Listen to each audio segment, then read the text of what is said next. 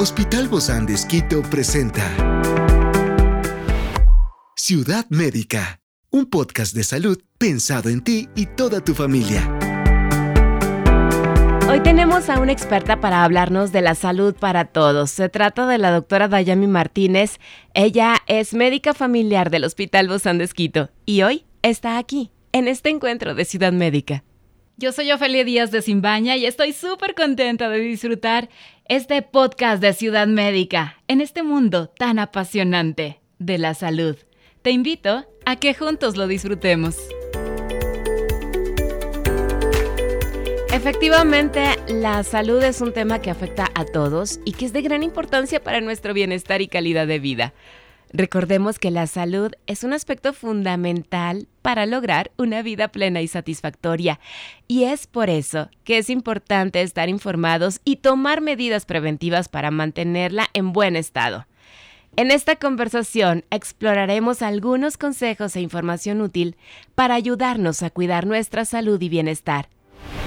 Bueno, y a propósito de que en este mes de abril se celebró el Día Mundial de la Salud, hoy consideramos pertinente poder hablar de este tema y nada más ni nada menos que nuestra querida doctora Dayami Martínez.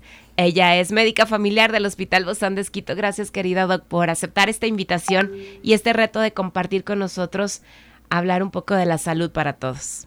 A ti, Ofelia, por la invitación y a los que nos van a escuchar y nos escuchan. Porque se están tomando ya acciones, ¿no? Sobre esto de compartir la salud. Ojalá que todos podamos tener la salud.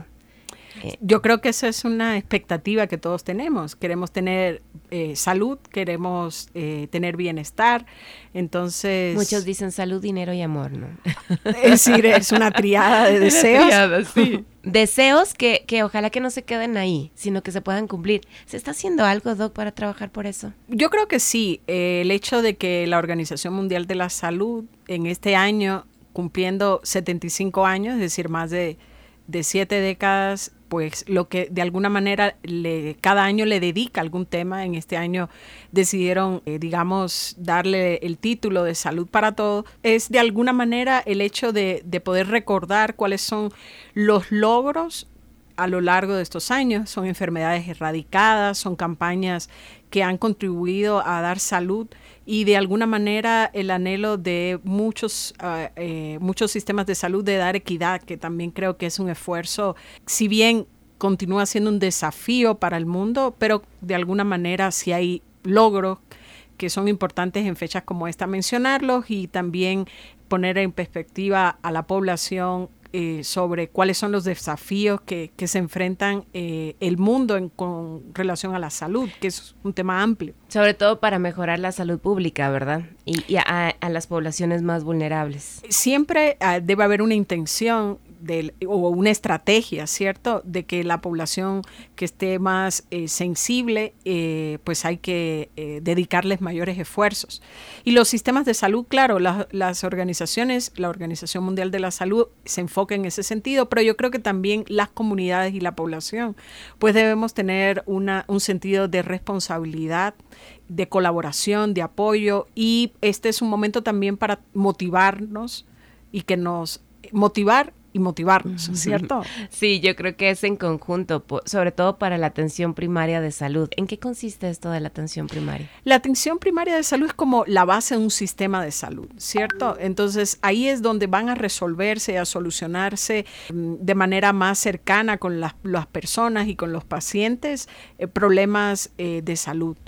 Eh, cuando nosotros hablamos de sistemas eh, de salud, este primer nivel es donde vamos a, a, enfocar los esfuerzos en el médico de, la, de cabecera, en los sistemas que observan y vigilan las enfermedades que más afectan a la población. Yo siempre digo, es como aquí es eh, no solo hablar del sistema donde está el paciente y la persona, donde está el médico o donde están todos los profesionales y las enfermeras. Es decir, es como un, el, el, justamente como dice la palabra, es un sistema donde todos eh, son importantes, la población, la comunidad y el sistema de salud con relación a los servicios de salud que puedes ofrecer. En ese sistema de salud, en esa atención primaria, es donde son más efectivos acciones como vacunación o medidas de prevención o promoción de salud. Entonces, son todas esas acciones o todas esas actividades de las que estamos hablando cuando hay una atención primaria fortalecida. Que eso es lo que aspiramos, donde es en la medicina preventiva, eh, más o menos por ahí es donde te estás enfocando. Por eso la medicina familiar está muy vinculada a eh, la atención primaria de salud. Experiencias excepcionales son el motor que nos anima a trabajar por la salud integral de nuestros pacientes.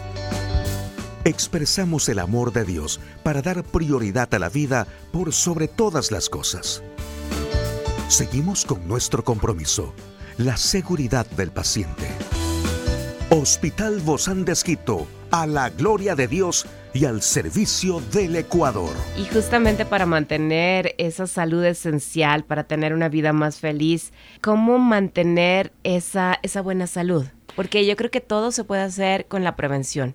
Y muchas veces a lo mejor no necesitamos llegar a, un sistema sanitario de hospital o a una consulta si es que mantenemos una buena salud periódica. Exactamente, es todas las que son las medidas de prevención para evitar que esto ocurra.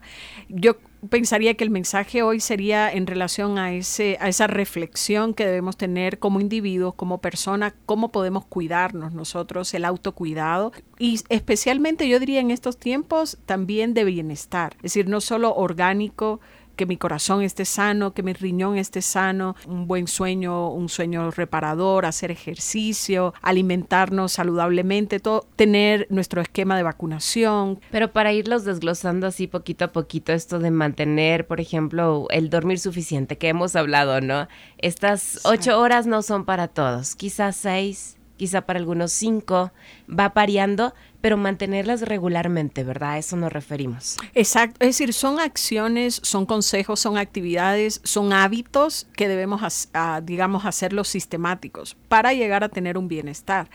Y un poco más allá incluso estamos hablando, debemos preocuparnos por nuestro ambiente, debemos preocuparnos por el cambio climático o en estos tiempos que no nos gusta hablar, pero en relación a la, a, la seguridad o a la inseguridad, a los daños que, que pueden generarse por accidentes de tránsito. Estamos hablando de, de, salud para todo cuando somos responsables y estamos en las bicicletas y usamos un casco, pero también cuando somos conductores y respetamos ese espacio. Usamos el cinturón de seguridad o educamos a nuestros hijos para que hagan todas estas prácticas. A todo eso nos estamos, mira que aquí no estamos hablando del médico, estamos hablando de cómo estoy educándonos como eh, individuos y también a la generación, a nuestros hijos, a quienes están alrededor de nosotros. Y hay algo importante aquí, porque creo que cuando no hablamos desde este punto de vista, creemos que la salud es responsabilidad del médico y no creemos que es mi responsabilidad o mi irresponsabilidad. Y justamente esta es la que yo paso a las otras generaciones. Eso es lo que a algún momento también conversábamos con relación a la autonomía. Todo el rato estamos esforzándonos porque, pero para eso tenemos que ser responsables también. O en otro momento conversamos, eh, Ofed, sobre las decisiones compartidas. Es decir, el médico es el experto en hipertensión, pero el paciente es el experto en su cuerpo. ¿Cierto? Claro, cada uno se conoce y uno sabe, ay, creo que por aquí ando mal, pero, pero no importa, al cabo me tomo una pastilla, decimos, y con eso ya se mejora todo. O después ya me toca la revisión médica y bueno, ya sé qué me va a decir. Entonces, estamos atentando, en lugar de, de ayudarnos, nos estamos atentando contra nosotros mismos, contra nuestro propio cuerpo, nuestra propia salud, salud emocional, salud integral. En todos los sentidos. Una salud integral, exacto. Es decir, los aspectos de salud mental a propósito de esta etapa de la pandemia o post pandemia que que, que, yo creo que es justo que sí, que se tome en cuenta, porque en el día a día uno lo ve en la consulta, pero lo ven los compañeros de trabajo o en, o en, el colegio con los hijos, cuando uno conversa. Entonces, qué importante es traer esto de, de tratar de mejorar la salud mental de cada una de las personas. Estamos hablando de, de, de todo de una salud integral. Hay algo importante que siempre se habla como es reducir el estrés, ¿no? Para cuidar la salud. Pero como el estrés se ve en todas partes, es como un efecto negativo que sabemos que entra a nuestra salud física y repercute en todas las áreas de nuestro, de nuestro cuerpo, pero no sabemos cómo manejarlo. creo que es una de las áreas más difíciles. No hay una pastilla que diga esta pastilla te quita totalmente. Afortunadamente no hay una pastilla, porque yo creo que eh, el primer, la primera reflexión que hay que hacer es que el estrés es bueno, porque es eh, en su justa medida. Bueno y no, no, tiene eh, las dos. en su justa medida, exacto. Como todo en la vida debe haber un equilibrio. Si no tuviéramos estrés, pues no reaccionaríamos cuando un perro viene y nos ladra, o, ¿cierto? Entonces nosotros ahí Estaríamos bien pasivos en la vida. Y, nos morderían, nos atacarían los perros todo el tiempo, ¿cierto? Pero esto cuando ya se mantiene, cuando se hace crónico, cuando, cuando me causa un cambio en mi vida, cuando me dificulta mi actividad cotidiana, ahí se convierte en un factor y una enfermedad. Ciudad médica. Lo que pasa es que hasta que llega a ese punto, lo vamos tan, lo vemos tan orgánico, tan normalizado en nuestra vida que pensamos que es normal, hasta que llega el punto que ya no lo podemos sostener. Claro, es lo que hablábamos, en eh, eh, lo que hablábamos en algún momento también acá, es decir, si nosotros estamos todo el tiempo todo el tiempo eh, ocupados. Es decir, a los hijos les vamos a la escuela, después a la actividad extracurricular, pero después queremos clases de piano, después queremos que aprendan eh, otro idioma. después queremos, exactamente. Entonces, ¿y qué rato juegan? ¿En qué rato conversamos? Y justamente en esas etapas donde los hijos le dicen a uno, estoy aburrido, es donde surgen esas ideas esas ideas que son diferentes y que ellos descubren también. Eh, estamos hablando de ese, ese tipo de salud también cuando hablamos de la salud de la familia, de las relaciones entre los miembros de la familia, qué pasa con los adultos mayores que están en la casa, cómo nosotros ahora vamos a, digamos, a hacer que nuestros hijos sean más responsables con su entorno, con sus compañeros, eh, el bullying que decíamos eh, también en algún momento que hemos conversado, deben existir el, el, que, el que practica esa, esa eh, digamos, esa actividad nociva y debe estar el otro que, está vulnerable para que se materialice eh, eh, el bullying, ¿cierto? Entonces, como nosotros... hay que trabajar de los dos lados. Hay que trabajar de los dos lados. Es decir, hay que trabajar con el vulnerable, pero también por qué razón este, este, este... El atacante. Este atacante hace bullying. O desde el punto de vista social, y ahí nos vamos entonces a todo esto que la Organización Mundial de la Salud habla, que es la salud para, para todos, la responsabilidad también del sistema, porque aquí, igual que hablábamos, eh, es un equilibrio, no es todo responsabilidad de un sistema, pero tampoco es la posibilidad de, hasta del recurso económico o de la posibilidad del alcance del individuo. Es decir, todos tenemos que ir en la misma sintonía, con la misma canción, la misma melodía. Habrá que cuidarnos en todas las áreas y porque todos somos diferentes.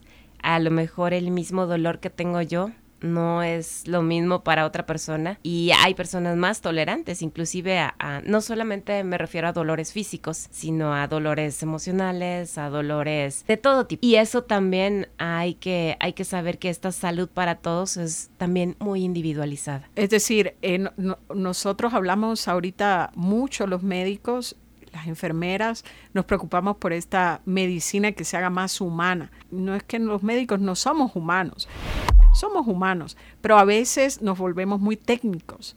Entonces yo creo que la idea es que tenemos que recordarnos que somos individuos, tanto los médicos, las enfermeras, los profesionales de la salud, como las personas que no siempre son pacientes, porque está el paciente, está la familia. Entonces esa red de apoyo que está alrededor de nuestros pacientes y que forman parte también el plan que nosotros le proponemos a los pacientes en su tratamiento.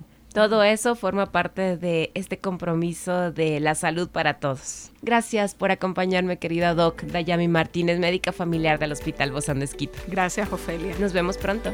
Espero. Esta es una producción del Hospital Bozán de Esquito con el apoyo de HCJB. Encuentra este podcast de salud en las redes sociales como Spotify, SoundCloud y todas las plataformas digitales. Gracias por acompañarnos en este capítulo de Ciudad Médica, un espacio para tu salud. Hasta la próxima.